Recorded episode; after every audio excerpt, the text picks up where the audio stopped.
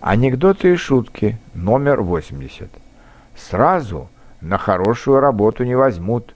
Видал я их требования. Высшее образование, привлекательная внешность, знание английского и немецких языков в совершенстве. И это на должность курьера.